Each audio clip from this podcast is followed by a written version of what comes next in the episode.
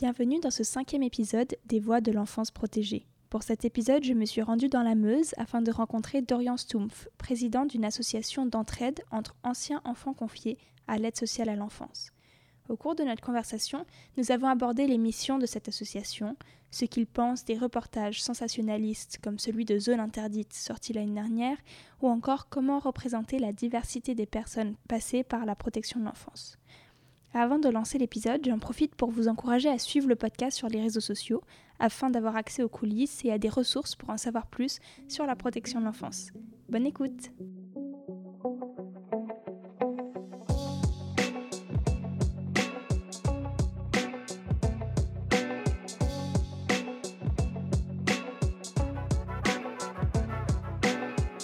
Les voix de l'enfance protégée.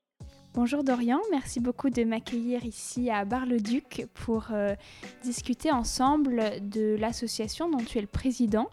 Est-ce que tu veux bien euh, te commencer par te présenter? Bonjour Elsa, Euh, premièrement merci de ta venue. En tout cas j'ai été ravi de t'accueillir au sein du siège de l'association départementale d'entraide des personnes accueillies en protection de l'enfance. C'est un acronyme très long. Donc là tu es dans le département de la Meuse. Et euh, moi qui suis-je Bah, Je suis le président de cette association depuis juillet 2022. Donc ça fait quelques mois et j'ai été anciennement vice-président euh, de cette association par la confiance de mes collègues. hein. C'est le conseil d'administration qui m'a élu pour les représenter et être le représentant des enfants confiés en protection de l'enfance sur le département. Et euh, bah, ça fait à peu près 8 ans, pour te donner un peu sur l'ordre personnel, 8 ans que je travaille pour cette cause, la cause des enfants confiés. Euh, j'ai commencé en 2015 dans la structure où j'ai été moi-même confié, parce que je suis moi-même un ancien enfant confié, où j'ai lancé le premier conseil des usagers. Alors c'est un terme un peu technique qu'on appelle CDU, le conseil des usagers, qui est le même principe que les délégués de classe dans une école ou un collège ou un lycée, où on élit des représentants au sein même d'une structure dans laquelle moi-même j'ai été confié et euh, où ben, on parle de projets, on remonte les revendications de nos pères, de, nos camarades, de nos, des jeunes qui y sont confiés. Donc tu as commencé ça quand tu avais 15 ans. Et sinon tu as fait quoi comme études? Tu fais quoi comme métier aujourd'hui? Alors en études, j'ai un cursus toute somme euh, classique dans l'informatique. J'ai fait toutes mes études dans l'informatique. Et aujourd'hui, bah, je suis euh, consultant informatique dans un cabinet d'ingénieurs. Et où euh, bah, voilà, je conseille des entreprises principalement euh, dans leur système d'information. Si on reparle donc de l'ADEPAP, la- l'association départementale d'entraide des personnes accueillies en protection de l'enfance. Donc l'ADEPAP, il en existe dans tous les départements? Alors, il a vocation d'en exister dans tous les départements, mais aujourd'hui, donc, on compte 101 départements en France, et je crois qu'on est à 76 associations. euh, donc sur 101, donc euh, voilà, on a à peu près 70% des départements qui sont couverts par une ADEPAP, et donc bah, continuellement on essaye, nous avec notre expérience, bah, voilà, de relancer des ADEPAP qui étaient déjà existantes mais qui ont été mis en sommeil parce que bah, faute de membres ou faute de bénévoles engagés pour, euh, pour reprendre, parce que c'est un travail assez conséquent, et ben on essaye de relancer avec des nouvelles équipes dynamiques, plus jeunes, euh, voilà, et, euh, et, ou alors d'en recréer dans les départements où c'était inexistant. Mais voilà, donc une ADEPAP, c'est une association qui est un peu particulière parce que elle est inscrite dans la loi à l'article L224-11 du Code de l'action sociale et des familles. Euh, donc c'est le législateur, nos députés, nos sénateurs, l'Assemblée nationale et le Sénat qui ont décidé que dans chaque département, il y aurait une association qui serait les représentants des enfants confiés en protection de l'enfance dans le département. Et également un rôle assez important de les accompagner tout au long de leur vie dans les démarches euh, de la vie courante et euh, créer du lien avec eux. C'est ça aussi l'importance de nos associations. Donc si je comprends bien, les, missions de l'association, c'est surtout les deux principales missions, c'est de représenter les enfants confiés et de euh, d'accompagner les enfants confiés ou euh, les enfants qui sortent de la protection de l'enfance dans les démarches qu'ils peuvent faire pour accéder à leurs droits, etc. Concrètement, sur la mission de représentation, qu'est-ce que vous faites dans ce département? Alors, bah, principalement, on est euh, bah, les représentants des enfants confiés dans les institutions départementales où donc on a quelques sièges de représentants, donc comme le, Conseil de famille des pupilles de l'État, qui est une part importante de, notre association. On a donc là qui s'occupe des, enfants qui n'ont plus de parents, si tu veux, pour synthétiser la chose, et qui sont confiés là à l'État, donc l'État français, et c'est l'État qui en a la charge, donc un travail avec la préfecture et le conseil de famille des pupilles de l'État qui statue sur les situations de ces enfants et qui sont leurs représentants légaux. C'est-à-dire que si l'enfant, bah, par exemple, veut passer son permis, bah, il peut demander au conseil de famille et le conseil de famille bah, le dirige. Donc c'est un dans ce conseil-là, vous avez des membres de votre association qui y siègent et qui donnent leurs leur avis au sein des décisions que doit prendre le conseil euh, à propos de la vie euh, des, de ses pupilles. Exactement. Et alors si tu veux, euh, chez nous en Meuse, on a, le, on a le, la présidence de ce conseil de, de famille. Donc l'administrateur qui y siège chez nous euh, est président du conseil de famille et donc bah, euh, statut sur, la situation des pupilles de l'État.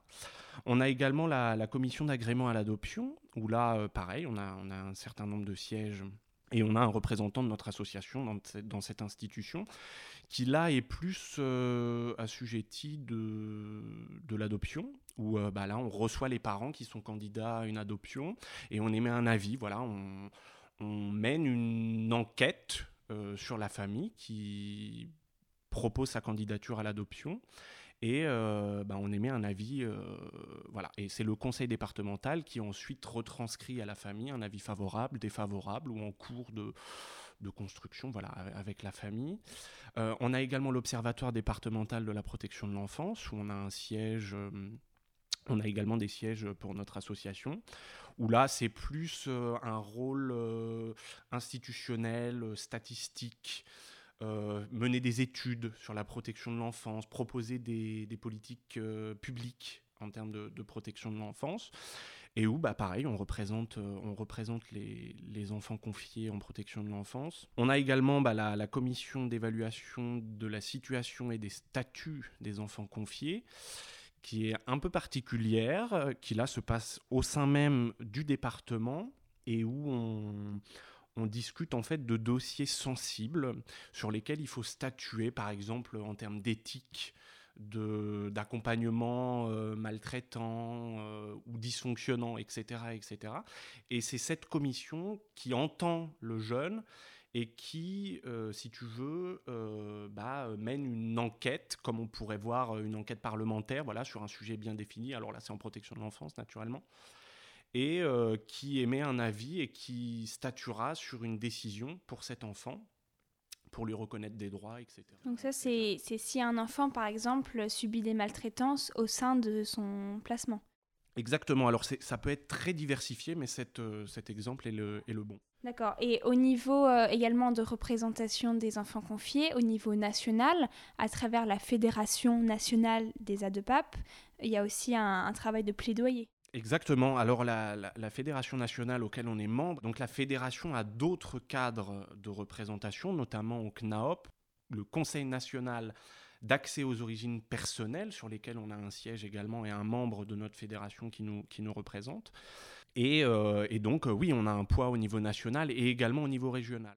Donc, sur la mission euh, d'accompagnement maintenant des jeunes confiés en protection de l'enfance ici dans la Meuse, quelles sont les actions que vous portez? Alors, on a principalement deux types d'actions, c'est comme ça qu'on les appelle, nous on appelle ça des actions d'entraide. si tu veux, on a les actions d'entraide morale, qui sont plus d'un soutien physique, euh, psychologique, euh, des rencontres, euh, des, moments conviviaux autour d'un repas, d'une activité pédagogique, une sortie, une activité plutôt ludique, sportive. par exemple, j'ai un, un, exemple tout frais où on a emmené une structure faire de l'acrobranche. Donc là, c'est avec des jeunes qui sont actuellement confiés.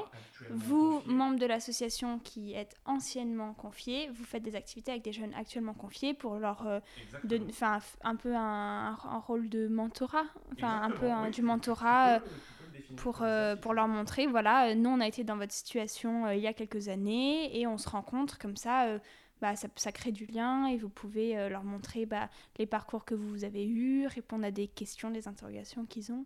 C'est exactement ça. Alors ça, ça a un nom, c'est la paire aidance. Si tu veux, c'est un ancien enfant confié qui a décidé d'offrir son temps, ses compétences à, euh, à l'accompagnement d'un jeune qui est actuellement confié. Mais alors on ne fait pas que ça, parce qu'on a cette grande chance dans notre association de pouvoir accompagner tous les publics qui ont été accompagnés en protection de l'enfance à partir du moment où ils ont été confiés au service de l'aide sociale à l'enfance, l'ASE, tout au long de sa vie. Donc on, a euh, des enfants qu'on accompagne qui ont 7, 8, 10 ans, comme on a des adolescents, des jeunes adultes et des adultes, et puis des personnes âgées aussi, qu'on accompagne sur bah, des activités alors diversifiées en fonction des âges euh, ou autres. Et on a également euh, tout un volet euh, accompagnement, ce que je te disais. alors dans les actions d'entraîne morale, ce qu'on peut ajouter également, c'est l'accompagnement à l'accès aux droits communs. voilà, c'est-à-dire bah, regarder chaque situation, euh, d'un jeune qui vient, ou d'un moins jeune, qui vient nous voir et qui, euh, qui a besoin de faire un peu un, un break sur sa situation et qui veut, euh, qui veut la remettre à plat et voir quels sont les dispositifs de droit commun dont il a le droit. bah, ça peut passer par la caisse d'allocation familiale ou l'accès au logement ou à la santé. Donc là, on pense à un accompagnement que des familles peuvent euh, apporter à des jeunes adultes, notamment euh, l'accès aux droits, donc euh, demander les APL, les aides pour le logement, demander des bourses, demander des, des aides pour le permis, etc. Des choses que, un accompagnement que des familles peuvent avoir et que vous, vous suppléez un petit peu aux familles dans ce sens où des jeunes ou moins jeunes sortant de la protection de l'enfance, ils viennent vous voir pour vous dire voilà ma situation, comment je fais pour accéder à telle chose, quelles sont les procédures, etc. Et vous, vous faites un accompagnement sur l'accès au droit. Exactement, exactement. Et moi, j'ai l'habitude de définir ça sous, un l'angle d'un projet, en fait, un projet de vie. Et euh, bah, ces jeunes qui sont, alors, qui peuvent avoir encore leur famille, comme ne plus avoir de famille, on peut être une forme de famille de substitution. Et donc, on les accompagne dans leur projet de vie. Euh, tout au long de leur vie, dans leurs besoins, en fait, comme, comme, un, comme une famille ordinaire, si tu veux. C'est bien le, de rappeler qu'effectivement, il y a aussi des personnes qui sont confiées ou qui ont été confiées, qui ont encore leur famille, et, mais qui parfois ne peuvent pas compter sur elles. Exactement, exactement. Et donc, bah, nous, on, joue, euh, on joue ce rôle. Et euh, bah voilà, on essaye de les accompagner au mieux en fonction de nos moyens et de nos compétences dans, dans ces, dans ces champs-là. Et également, on a un deuxième volet qui est euh, bah, les actions d'entraide financière, qui là, euh, en fonction de leur projet de vie, on, a des moyens financiers pour pouvoir financer, euh, bah, par exemple, un permis de conduire pour l'insertion professionnelle, ou, ou des difficultés à payer une certaine facture, par exemple son loyer, euh, son logement, une facture d'énergie, d'électricité, de gaz, et où nous, on peut apporter un petit, un petit supplément financier pour pouvoir donner un petit coup de pouce aux jeunes ou aux moins jeunes euh, dans, dans cette difficulté pour qu'ils puissent rebondir après derrière, tout en pensant à son projet de vie et donc on, on, est un, un, soutien moral et un appui en fait. On a une sorte de tremplin qui, euh, qui voilà qui peuvent combler parfois des erreurs, des trous, des manques euh, à certains moments de la vie. Et là, les, aides financières, c'est vraiment des, choses qui sont ponctuelles. Donc, vous dirigez vers le droit commun quand il faut demander euh, des aides euh, plus régulières, etc. Mais là, j'imagine, c'est un peu comme, enfin, c'est un peu sur des situations exceptionnelles où on se dit, ok, là, ça va pas parce que j'ai tel accident de la vie, j'ai tel frais de santé, des choses comme ça. Et vous, vous êtes là un petit peu en, filet de sécurité ou en tremplin, comme tu dis, pour euh, aider en, cas de grosse galère à, ne, à pouvoir rebondir et à, ne pas que cette euh, galère momentanée elle, elle, fasse basculer ensuite dans la précarité ou dans l'abandon d'un projet de vie. Exactement, exactement. Et notre fil conducteur, c'est vraiment ça. C'est vraiment le projet de vie de la personne qu'on accompagne, qu'on appelle communément un adhérent dans notre association. Euh, qu'on accompagne, c'est son projet de vie, c'est ce qu'il a décidé de faire. Et nous, bah, on va essayer par, par différents moyens, donc euh, moraux, euh, financiers, de droit commun, comme tu l'as rappelé. On priorise essentiellement le droit commun parce que parfois les jeunes ne connaissent pas, les jeunes ou moins jeunes, hein, bien, bien entendu, ne connaissent pas leurs droits fondamentaux et ou alors n'osent pas aussi parfois, hein, ça, peut arriver de ne pas oser demander de l'aide. Et donc, bah, nous, voilà, on est vraiment ce fil conducteur et ce tremplin dans la vie. Alors, nos actions financières, ça peut être ponctuel, comme un peu plus régulière. Ça dépend en fait de, la situation, de la personne, etc. Et si tu veux, nous, on fonctionne comme ça. On a une commission sociale au sein de notre association qui statue sur ces dossiers euh, d'adhérents, en fait. Euh, voilà, et on essaye de construire le projet de vie de l'adhérent qu'on doit accompagner. Alors parfois, bah, c'est des actions d'entraide euh, financières qui peuvent euh, bah, voilà, coûter plusieurs centaines d'euros sur plusieurs mois. Et donc, bah, voilà, c'est moins ponctuel, mais euh, plus régulier. Comme ça peut être très ponctuel à un instant T. Voilà, il y a une petite catastrophe qui est arrivée et où on vient, voilà, on vient boucher le trou de, de cette catastrophe pour qu'il puisse rebondir et surtout se dire ah ouf, ça y est, j'ai quelqu'un qui est avec moi, on va m'aider, on va mettre à plat la situation et on va voir comment, avec les membres de la DEPAP, euh, comment on peut être au plus proche de la personne pour qu'il puisse rebondir. C'est vraiment ça le, notre fil conducteur, en fait, si tu veux, à l'association. Selon toi, qu'est-ce que cela apporte que ce soit des jeunes qui ont vécu des expériences similaires, qui s'engagent pour aider d'autres jeunes qui euh, sortent de la protection de l'enfance? D'un point de vue d'un jeune qui viendrait nous solliciter une aide ou juste passer un moment avec nous, hein, les, jeunes qui viennent nous voir sont pas là uniquement pour venir euh, euh, demander une action d'entraide ou quoi. C'est aussi parfois venir échanger avec nous, discuter de projets, de, choses comme ça. Et ça, ça fait, ça fait plaisir pour pour des, gens engagés comme nous, ce que ça leur apporte à eux.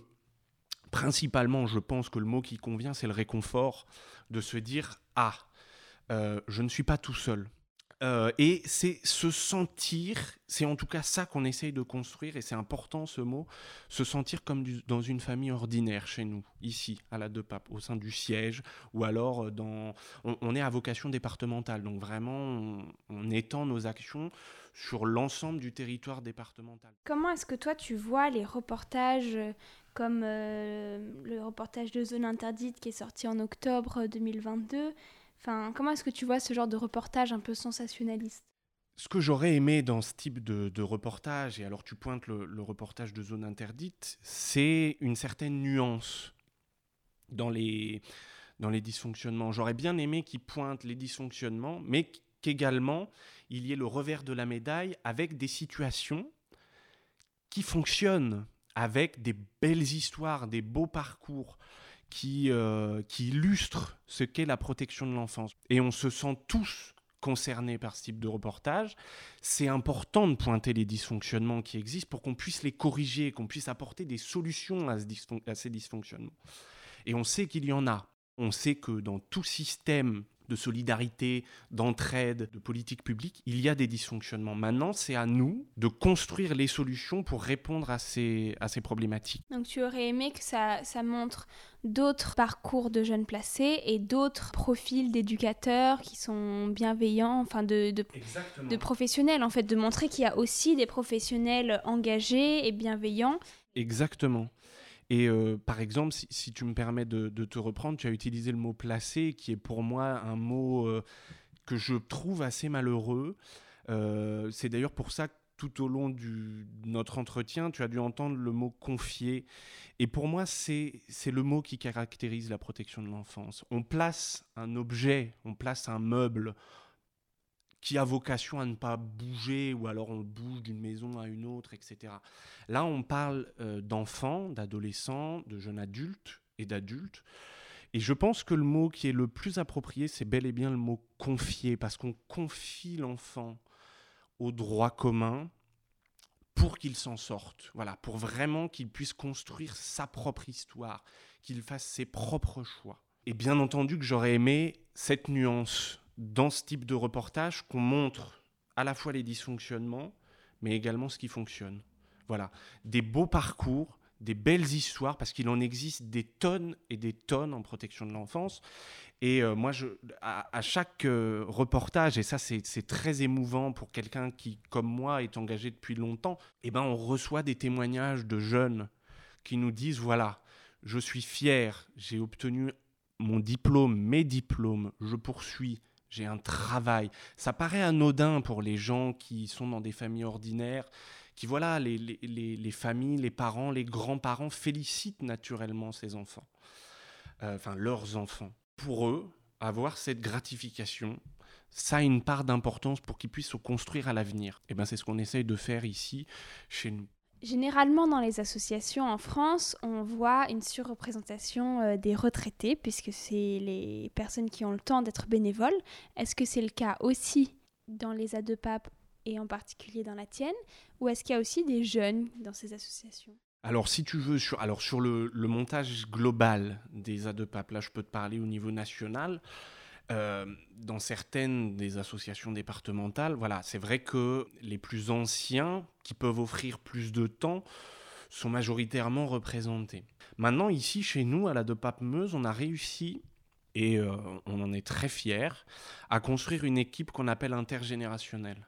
C'est-à-dire qu'il y a à la fois des jeunes, mais également des anciens, et on a réussi à construire vraiment cette équipe dans la complémentarité totale, euh, toi qui as, qui a passé un peu de temps euh, avec nous, tu as dû voir que euh, c'est comme si on avait chacun le même âge et on rigole ensemble. Donc pour donner un peu une, une image aux personnes qui nous écoutent, toi tu as donc 23 ans et il y a ici encore engagé bénévolement des membres fondateurs de l'association. L'association a été fondée dans les années 70 et il y a donc des, membres de l'association qui ont dans les 80 ans et qui sont encore euh, très fortement engagés. Exactement. Alors si tu veux, l'association a été fondée ici en 1977, mais existe euh, sous un autre nom depuis 1945. Avant, donc avant 1977, quand l'ADEPAP a été fondée ici dans le département de la Meuse, c'était une caisse de dépôt pour les pupilles de l'État, réservée aux pupilles de l'État. Alors c'était des fonds financiers principalement, qui leur étaient alloués euh, donc aux pupilles de l'État pour pouvoir les accompagner tout au long de, leur vie. Après, les législateurs ont décidé de fonder ces associations départementales d'entraide en protection de l'enfance. Bien entendu, nous avons gardé, et moi j'y suis particulièrement attaché en tant que président aujourd'hui, d'avoir ces membres qui sont, tu l'as vu, euh, encore aujourd'hui fortement engagés et ont encore des idées à défendre. Alors on actualise un petit peu avec l'air du temps, avec euh, bah, par exemple les réseaux sociaux, on communique sur nos actions, etc. etc.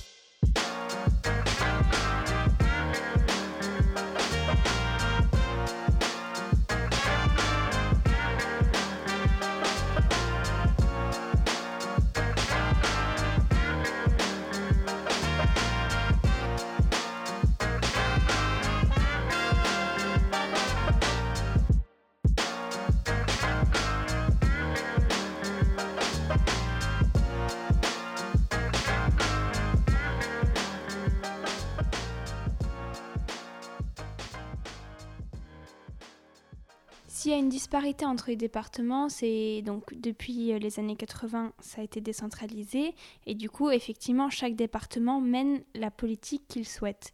Et donc, ça dépend des moyens financiers, ça dépend des choix politiques au niveau départemental.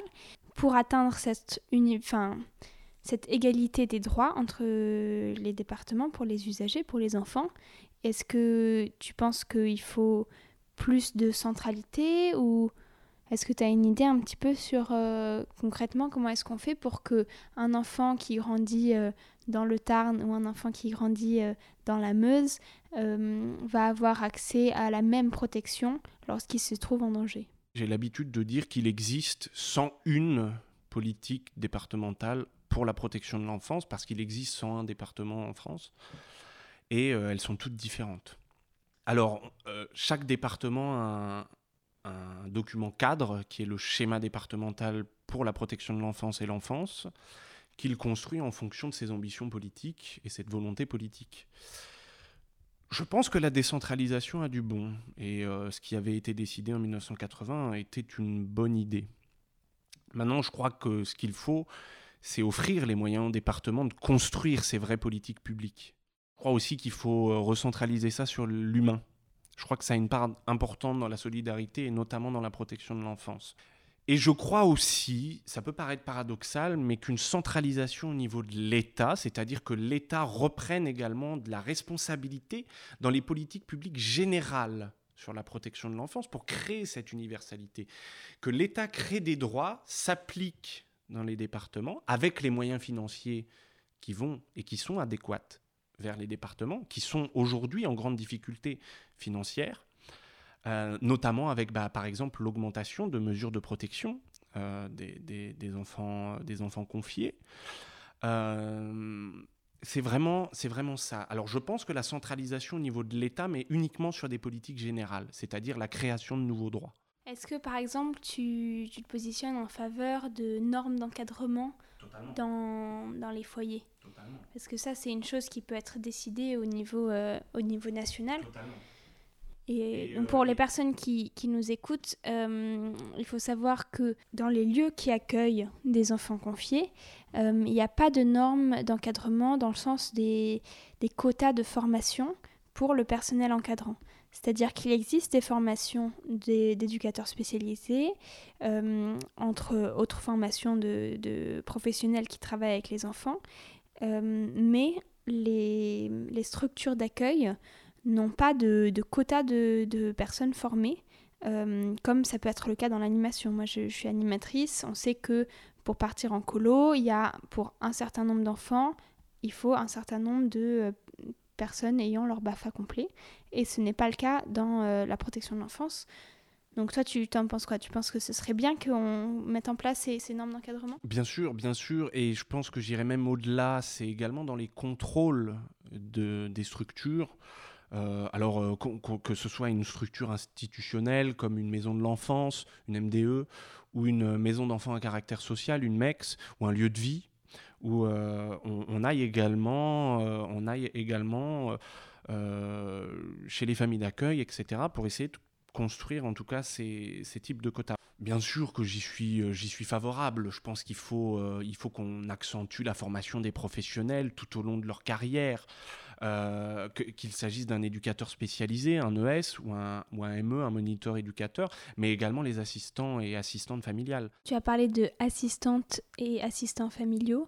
Juste pour préciser, c'est euh, le nom donné au métier des personnes qui accueillent des enfants chez eux, donc les familles d'accueil. Une des missions d'une ADEPAP, c'est de représenter les usagers, on en a parlé tout à l'heure, comment représenter les jeunes confiés et les anciens confiés alors qu'il y a euh, une très grande diversité de parcours et qu'il est difficile de se porter porte enfin de se de se déclarer porte-parole pour ce, groupe euh, en sachant que euh, personne n'a eu la même expérience de passage en protection de l'enfance. Eh bien, c'est bel et bien toute la difficulté qu'on a dans notre association, c'est-à-dire de représenter le maximum d'enfants et anciens enfants confiés en protection de l'enfance. Et euh, toute la difficulté est de, représenter justement toute cette diversité. Parce que dans la protection de l'enfance, bah, on a les enfants confiés, on a les mineurs non accompagnés qui font partie intégrante de, de la protection de l'enfance. Pour préciser, donc les mineurs non accompagnés, ce sont des, jeunes et des enfants, souvent des adolescents, mais en tout cas des mineurs qui arrivent sur le territoire français de l'étranger, euh, seuls, sans leur famille, et euh, qui sont donc euh, pris en charge par l'aide sociale à l'enfance et qui sont normalement accompagnés de manière particulière par les départements pour faire face à leurs spécificités en termes de besoins d'intégration, mais aussi de syndrome de stress post-traumatique, etc. Et notre association a vocation aussi de les représenter. Donc notre rôle, c'est de les représenter tous. La meilleure moyen de les représenter tous, c'est d'aller les rencontrer, c'est d'aller les voir, c'est de participer avec eux à leur activité, c'est de se rendre compte de leur euh, situation dans les structures, dans les familles d'accueil, dans, dans les lieux de vie, partout où ils sont, euh, pour, euh, pour porter leur, leur parole. Alors on a nous-mêmes nos propres convictions, on a nous-mêmes nos idées pour la protection de l'enfance, mais c'est bel et bien leur parole qu'il faut qu'on arrive à remonter dans les départements. Est-ce qu'il y a un film ou un livre qui t'a particulièrement marqué en lien avec la protection de l'enfance? Oui, alors il, y en aurait plusieurs, et je pense que le, plus connu est le, film Dans l'enfer des foyers de Lies Loufoque, qui est un ancien enfant confié, qui a été un véritable porte-parole pour ses enfants et qui a porté aussi au niveau national ces dysfonctionnements et au grand public, voilà, pour qu'on puisse dialoguer, débattre de ces dysfonctionnements pour construire les, solutions. Alors, en termes de livres, je, donnerai celui-là, qui est l'un des livres les plus connus en, termes de, protection de l'enfance, que naturellement j'ai lu avec grande attention pour pouvoir me dire, est-ce que dans mon département, il existe ce type de situation? Pour pouvoir y répondre et être une épaule à ces enfants qui auraient connu ce type de dysfonctionnement. Il y a un deuxième livre qui, m'accompagne euh, chaque jour. C'est euh, le livre du juge des enfants, d'un ancien juge des enfants, qui, est toujours juge des enfants, Édouard Durand, qui est Défendre les enfants. Et, euh, et je pense que c'est un livre qui grandit la protection de l'enfance, qui parle des violences domestiques à la maison, dans la famille. Et sur un film, tu m'interroges sur un film. Alors il y a un, un film que, que, je voudrais que le grand public puisse avoir connaissance sur l'accès aux origines personnelles, parce que c'est aussi une partie intégrante de nos missions.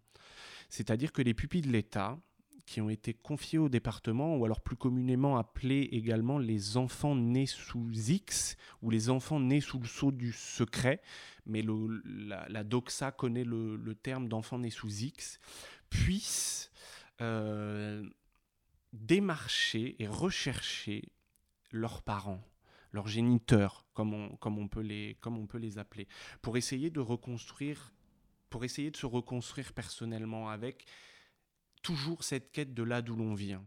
Et euh, je, dirais le, le film Wonder Boy, il est d'ailleurs disponible sur Netflix, porte l'histoire d'un grand couturier français qui s'appelle Olivier Roustin, qui est euh, directeur de la création de la maison Balmain, je pense, qui est une grande maison euh, de couture française, et qui est un enfant né sous le seuil du secret, un enfant né sous X, et qui retrace son parcours de la recherche de sa famille, de son intégration dans la famille qui l'a adopté.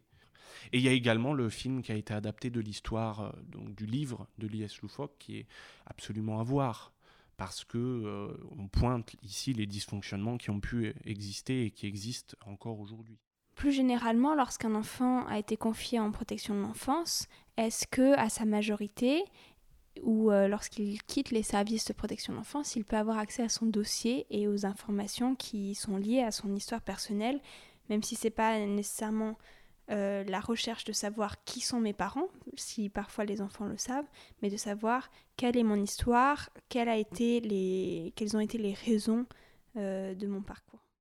Alors exactement, oui, bien sûr, à, 18 ans, euh, chaque enfant confié en protection de l'enfance peut avoir accès à son dossier, qui est, qui est archivé au département par les services enfance-famille et les services de l'aide sociale à l'enfance. Et sur une simple demande, pouvoir le, consulter pour voir l'intégralité des pièces qui sont dans son dossier pour pouvoir comprendre comment il a été accompagné, euh, quels étaient les écrits, les notes sociales qui ont été faites sur sa propre situation bah, pour pouvoir euh, se reconstruire et construire ce, schéma euh, familial. Également, les, les, enfants nés sous le sceau du secret peuvent avoir accès à la déposition qu'a fait la, maman à l'hôpital, à l'accouchement, avec les informations qu'elle a bien voulu lui, laisser pour qu'il puisse avoir connaissance. Alors, ça peut être des informations mensongères. C'est là un peu toute la difficulté de ce type de, travail. C'est les informations que la maman, la, génitrice, a bien voulu laisser à l'assistante familiale qui a, euh, à l'assistante sociale, pardon, qui a recueilli l'enfant euh, au, sein de l'aide sociale à l'enfance. Donc bien entendu, ces enfants ont le droit. Et les ADEPAP accompagnent assez régulièrement les adultes qui ont envie de consulter ce, dossier. Alors ça fonctionne très simplement, hein. c'est un courrier envoyé au service enfance-famille, et ensuite bah, le service de l'aide sociale à l'enfance cale un rendez-vous avec le jeune ou la jeune qui a émis l'envie de, de consulter le, son dossier et donc bah, ensuite l'accompagne dans le, retracement de, son dossier. Et surtout, ce qui est important, c'est l'accompagnement humain qui est fait derrière. Les services de l'aide sociale à l'enfance prennent, point par point, le temps de dialoguer avec la personne qui consulte son dossier pour l'accompagner. Pour finir, est-ce que tu peux nous raconter quel est le sens que tu donnes à ton engagement en tant que président de l'ADEPAP 55, donc de l'association départementale d'entraide des personnes accueillies en protection de l'enfance. Le sens premier que je donne à mon engagement en tant que président d'association reconnue d'utilité publique et d'autant plus d'une ADEPAP, c'est vraiment les enfants, les jeunes, les adolescents, les adultes que, que l'on accompagne.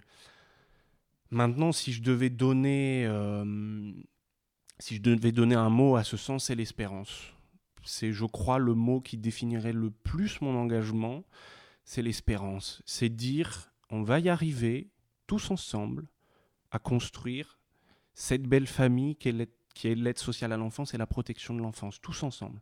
Il faut qu'on se mette derrière, euh, il faut qu'on se mette tous autour de la table, partenaires, institutions, associations, élus, enfants, usagers, autour de la table et construire ces belles, euh, ces, belles histoires. Moi, j'ai toujours l'habitude de, de dire que j'ai été confié, et pour moi, c'est une chance. C'est une chance d'avoir été confié parce que le fait d'avoir été confié, j'ai pu pallier aux difficultés euh, que j'ai rencontrées euh, au cours de ma vie, et ça a forgé l'homme que je suis aujourd'hui et l'homme engagé que je suis aujourd'hui. Donc c'est vraiment ça. Le, le, sens que je donnerai à mon engagement, c'est l'espérance. Pour ces enfants et leurs familles aussi qui peuvent compter sur nous et ces enfants peuvent compter sur nous, sur les bénévoles et les ADEPAP pour les accompagner tout au long de leur vie. C'est vraiment ça, le, sens premier que je donne à mon engagement. L'engagement apporte, sur le plan personnel, de grandes responsabilités et une autre vision de l'autre, d'autrui. Parce que euh, on est amené dans nos associations à statuer sur des dossiers qui sont parfois compliqués. Et euh, le fait d'être tous ensemble, engagés, et de voir que nos collègues y vont, enfin, vont au charbon, euh, euh, prennent les dossiers à bras le corps, vont voir les, les enfants, ça nous donne une certaine motivation à, à l'engagement. Donc ça serait vraiment, si je devais porter un message aujourd'hui aux jeunes confiés, et aux moins jeunes, bien entendu, c'est engagez-vous, venez nous rencontrer, venez apporter votre pierre à l'édifice construisez l'engagement que vous avez envie de donner et n'ayez pas peur de vous engager. C'est super important qu'on puisse également nous construire une relève dans notre association, en Meuse, mais partout, dans toutes les associations, construire une relève pour qu'on puisse pérenniser nos associations, montrer qu'elles ont du sens et euh, surtout pérenniser notre modèle français qui est un modèle associatif à 100%. On l'a vu pendant la crise sanitaire, Covid, où on a tous été privés euh, de liens, à quel point le lien était important et que sans les associations, on ne tiendrait pas.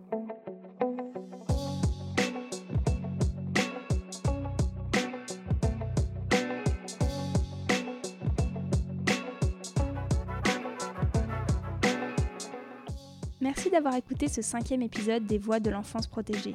Cet épisode a été réalisé par Elsa Lefeuté à la rencontre de Dorian Stumpf, qui est président de l'ADEPAP de la Meuse. Vous pouvez en savoir plus sur leurs actions sur les réseaux sociaux de l'association ADEPAP 55. Les musiques de l'épisode sont de Maître Renard. S'il vous a plu, n'hésitez pas à mettre un commentaire sur votre plateforme d'écoute préférée et à en parler autour de vous. À bientôt! La semaine prochaine, dans le cadre de l'événement caritatif Podcaston, vous pourrez écouter un épisode hors série avec l'association L'Enfant Bleu. Nous tendons le micro à cette association qui lutte contre la maltraitance envers les enfants et qui accompagne les victimes de ces violences. Plus de 350 podcasts francophones participent au Podcaston du 25 au 31 mars. Plus d'infos sur podcaston.org.